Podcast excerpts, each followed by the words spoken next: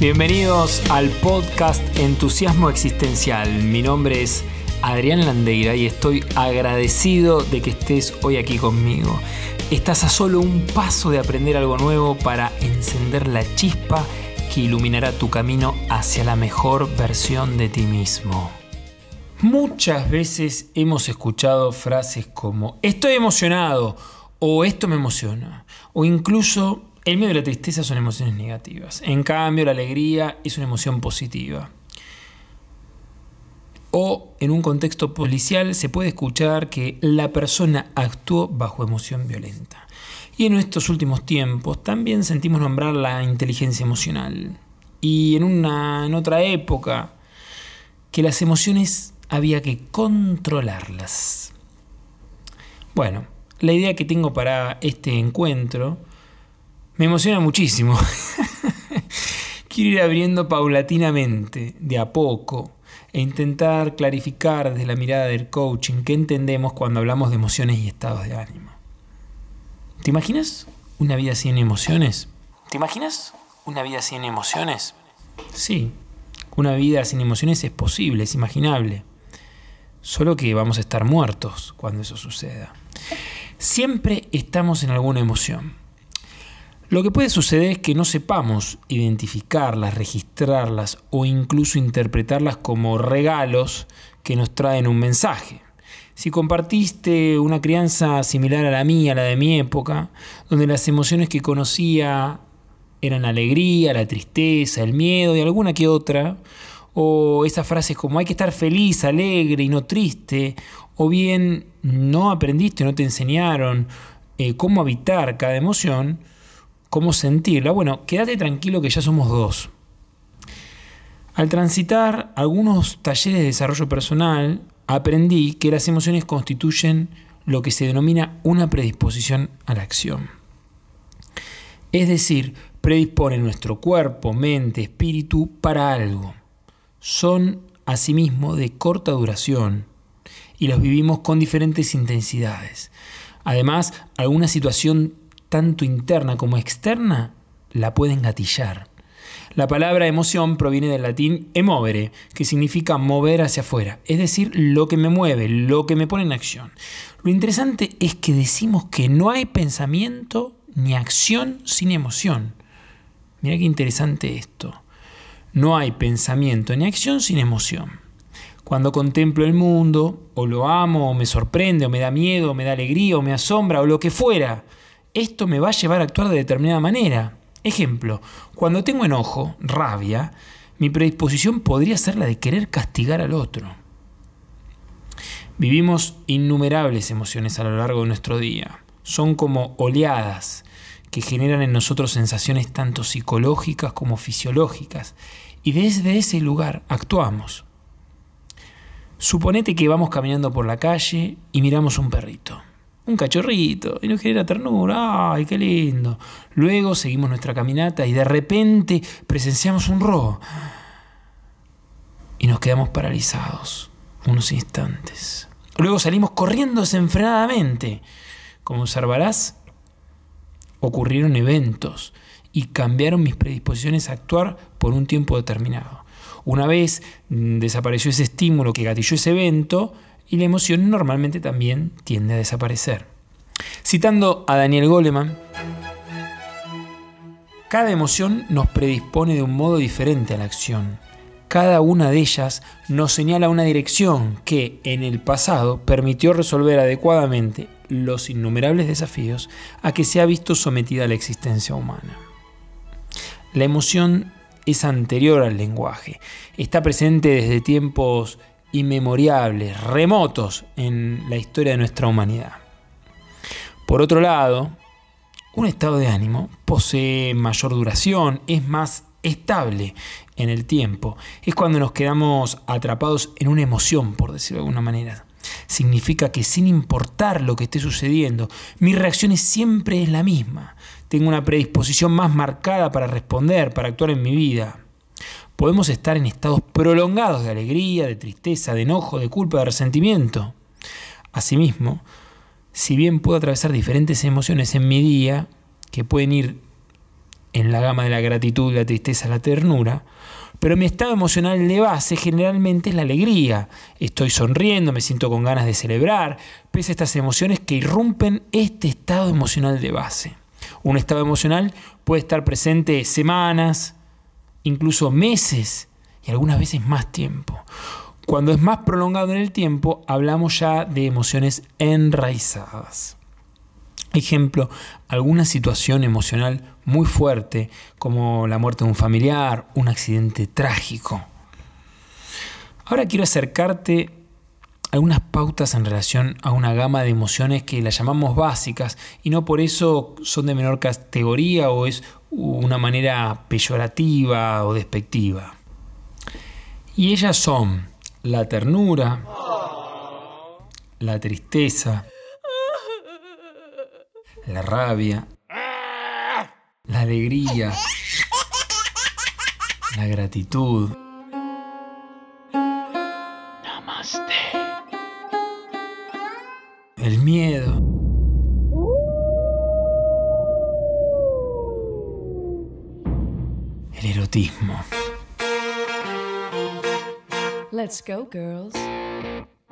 Y veamos qué trae cada una de ellas para que puedas registrarlas, gestionarlas más que controlar, sin comprender qué regalos son para nosotros o lo pueden ser para un otro. La ternura es la emoción que apunta al querer y el cuidar, la que genera el juicio de sentirme seguro. Esta emoción nos predispone a las caricias, a expresar nuestro amor y también a cuidar, a proteger a los que amamos. La ternura es importante para generar espacios seguros. Por eso, crear los niños en un ambiente donde abunde la ternura será una piedra angular para que de grandes sientan seguridad, firmeza. Imagínate, por ejemplo, un bebé recién nacido. ¿Qué estás sintiendo al mirarlo, al acariciarlo? ¿Cómo están los latidos de tu corazón? ¿Cómo, está, ¿Cómo están tus músculos? ¿Qué te dan ganas de hacer? La tristeza es la emoción asociada al juicio de que hubo una pérdida importante. Tiene un papel clave en el mundo de nuestros valores, de aquello que es importante para nosotros, dado que si a nosotros nada nos importa, no hay pérdida que podamos sufrir. Nos conecta con la profundidad de lo que sucede. Cuando estamos tristes, una predisposición podría ser buscar el silencio, alejarnos un rato del mundo y estar con nosotros mismos, reflexionando, valorando, sintiendo lo que hemos perdido. La tristeza, como verás, no es mala ni buena nos visita, nos conecta con una pérdida y luego desaparece. La rabia, el enojo, es la emoción asociada a un juicio de injusticia, está vinculada a la fuerza y el coraje para poner límites, frenar lo que considero un abuso o injusto, algo que va en contra de mi dignidad, de mis valores y no lo acepto. Sin la rabia nos manipularíamos, seríamos como títeres no tendríamos una identidad marcada, estaríamos a merced de los deseos y antojos del otro. La alegría es la emoción que nos predispone a la celebración. ¿Sentiste esa risa tan contagiosa que sale de la panza, que es intensa y que alivia? Cuando perdemos la capacidad de conectarnos con la alegría profunda, surge el deseo de conseguir dosis de adrenalina, excitación constante, drogas, saltar de un avión, eh, alcoholizarnos, estimulantes, bungee jumping, cada vez más y más intensos. Sin embargo, luego de los mismos podemos experimentar una caída, un bajón y luego la depresión. Eso no es alegría, son estímulos que nos excitan y que no podemos sostenerlo prolongadamente en el tiempo, nos agotaríamos. En cambio, si es posible vivir y contagiar la alegría constantemente y está asociada con una sensación de plenitud, de completitud, de bienestar, de calma, de regocijo interior. La gratitud es la emoción vinculada con el juicio de satisfacción. La palabra gratitud deriva del latín gratis, gratia, y es la capacidad de sentirnos agradecidos, de dar gracias por lo que tenemos, por respirar, por contemplar un atardecer. Gracias porque sí, no hay intercambio en la gratitud. son puros regalos. Está íntimamente conectada con la alegría. Si no somos capaces de recibir los regalos que nos da la vida, difícilmente podremos habitar la alegría. En estos tiempos de competitividad acérrima, sentimos que vivimos en la escasez, que siempre nos falta, que cuando tengamos tal o cual cosa, alcancemos ciertos objetivos, seremos felices. Nada más lejos de la sensación de gratitud por el hecho de ser, ¿no? de estar, de sentirnos vivos. Acá cabe aclarar que gratitud es la emoción que experimentamos al recibir un regalo, mientras que agradecimiento es la emoción que experimentamos al concluir una transacción, cuando nuestras condiciones de satisfacción decimos han sido alcanzadas. El miedo es la emoción asociada al juicio de una posible pérdida. Nos dice que algo en la vida tiene valor y debemos cuidarlo. Se presenta ese miedo porque, porque puede que nuestra seguridad de algún tipo se vea afectada y por lo tanto nuestra integridad corre peligro. Me gusta traer un autor que se llama Norberto Levi, que te lo comparto, que para mí me permitió tener otra interpretación de esta emoción y es que cuando sentimos miedo significa que no tenemos o contamos con los recursos internos para hacer frente a eso que juzgamos como amenaza. Y entonces se despliegan tres acciones posibles, que es me paralizo, es decir, me quedo estático, enfrento, es decir, lucho, peleo, forcejeo, o bien huyo, salgo corriendo. Ahora fíjate esto, si yo en el medio de un paseo por el bosque de repente veo un oso, salgo corriendo a toda velocidad. Sin embargo, un fotógrafo quizás se quedará quieto y lo interpretará como una excelente oportunidad para tomar fotos. O sea, que cambia según el observador. Erotismo es la emoción que permite conectarnos con lo místico de la vida, con el placer de ser y que predispone a la belleza, apunta a fusionarme con el mundo, ser uno con el mundo. Generalmente se confunde erotismo con sexualidad, entendida como la disposición a hacer el amor y a la relación sexual. Si bien no es cerrado que el erotismo nos predispone a la relación sexual, no es a lo único a que nos predispone. Es fundirnos con lo que amamos. Un escritor puede sentir erotismo al leer una prosa de su autor favorito o mismo al escribir es fundirnos con la tierra, con Dios, con la belleza, con lo magnánimo de la vida o en aquello que vos creas profundamente. Teniendo ahora estas nuevas interpretaciones, imagínate ahora que ves una persona enojada.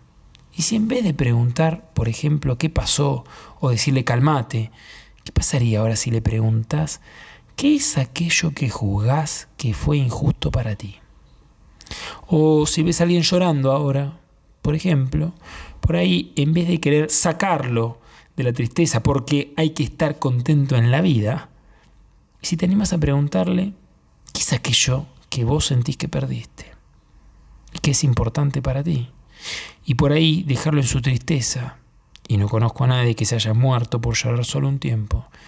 Y de esa manera constituye una oportunidad para que la persona pueda profundizar en lo que le está pasando y conectarse consigo mismo.